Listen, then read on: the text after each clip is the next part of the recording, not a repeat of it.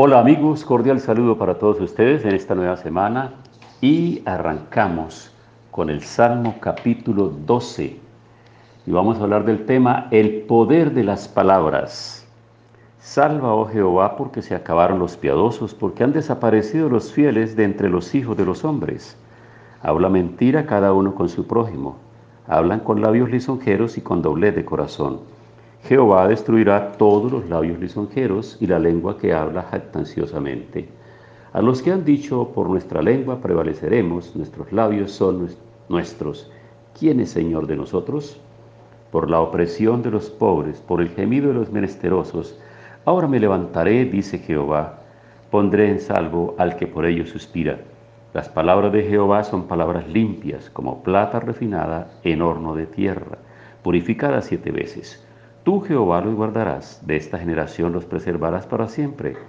Cercando andan los, malvados, cuando la vileza es exaltada entre los hijos de los hombres. Así que este salmo nos está hablando a nosotros acerca del poder de las palabras. Quizá nunca ha sido más cierta en la actualidad la afirmación de que la maldad es exaltada en este mundo.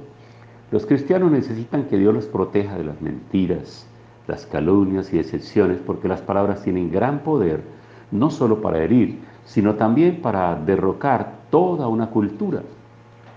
La palabra habla del poder de la lengua, y el apóstol Santiago en el capítulo 3 dice que la lengua tiene un poder tan grande que es capaz de encender, es como un pequeño fuego que es capaz de encender un gran bosque.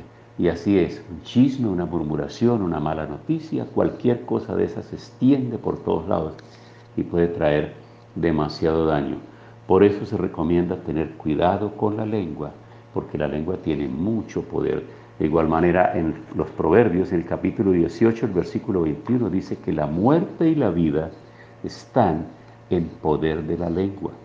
Por ello es que hay que tener cuidado, porque la lengua tiene mucho poder y las palabras que nosotros decimos pueden traer tanto la vida como la muerte.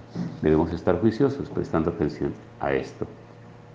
El gran peligro es responder de la misma forma, de la misma forma que están hablando aquellos que no tienen control sobre su lengua, de aquellos que hablan y hablan y repiten lo que otros dicen y no prestan sentido, no le ponen atención a lo que están diciendo, sabiendo que con ello mismo están consumiéndose y acortando sus días, están ellos mismos colocándose lazo, están cavando pozo en el que podrían caer más adelante porque son precisamente sus propias palabras.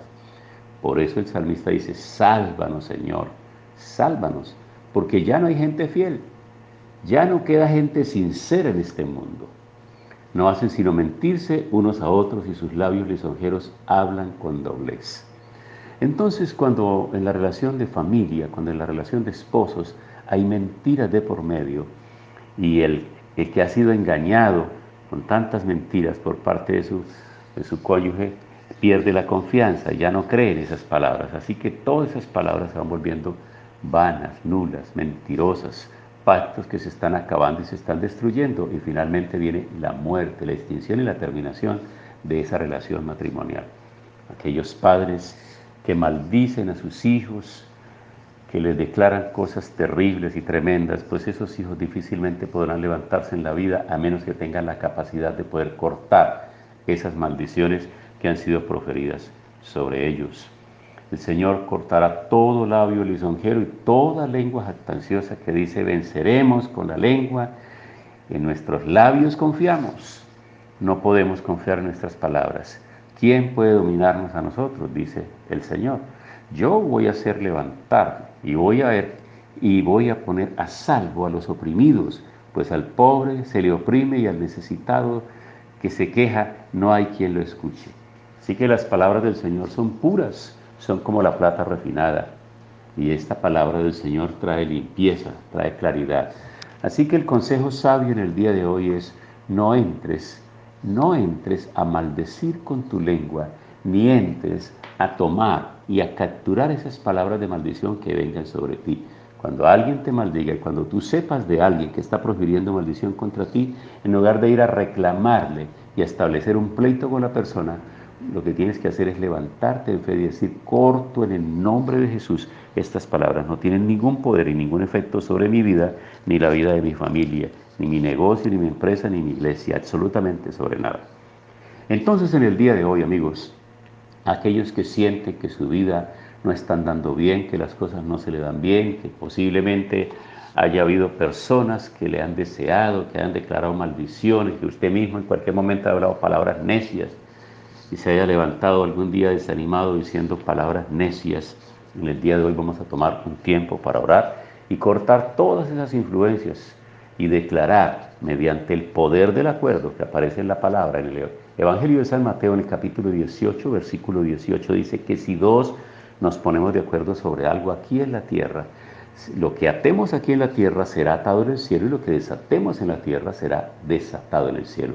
Así que hoy vamos con nuestra fe y con nuestra declaración a cancelar toda aquella maldición sobre nuestras vidas. Padre, en el nombre de nuestro Señor y Salvador Jesucristo, hoy mediante el poder del acuerdo, las personas que están ahí escuchando esta reflexión, que la han oído y que ahora están participando de esta oración, nos ponemos de acuerdo, nos concertamos para decir que toda maldición, que todo conjuro, que toda palabra necia, todo aquello que haya sido lanzado sobre las generaciones, sobre nuestras familias, sobre nuestro trabajo, nuestra profesión, sobre nuestra vida, nuestro hogar, lo cancelamos en el nombre de Jesús y lo cancelamos y lo dejamos sin ningún poder aquí en la tierra y en el cielo. Y declaramos que allá, en la parte, en la parte celestial, donde están las fuerzas y las potestades del enemigo, queda completamente desautorizado, roto todo acuerdo, todo decreto de maldición sobre nosotros. Y por el contrario, declaramos la bendición del Señor sobre nuestras vidas y sobre nuestras familias.